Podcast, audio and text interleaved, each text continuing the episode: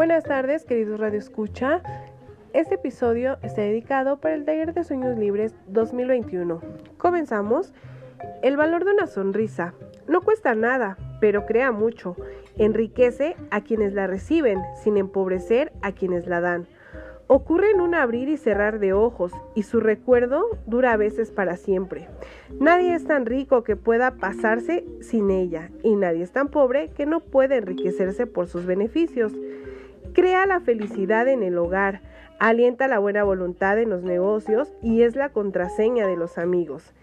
Es descanso para los fatigados, luz para los decepcionados, sol para los tristes y el mejor antídoto contra las preocupaciones.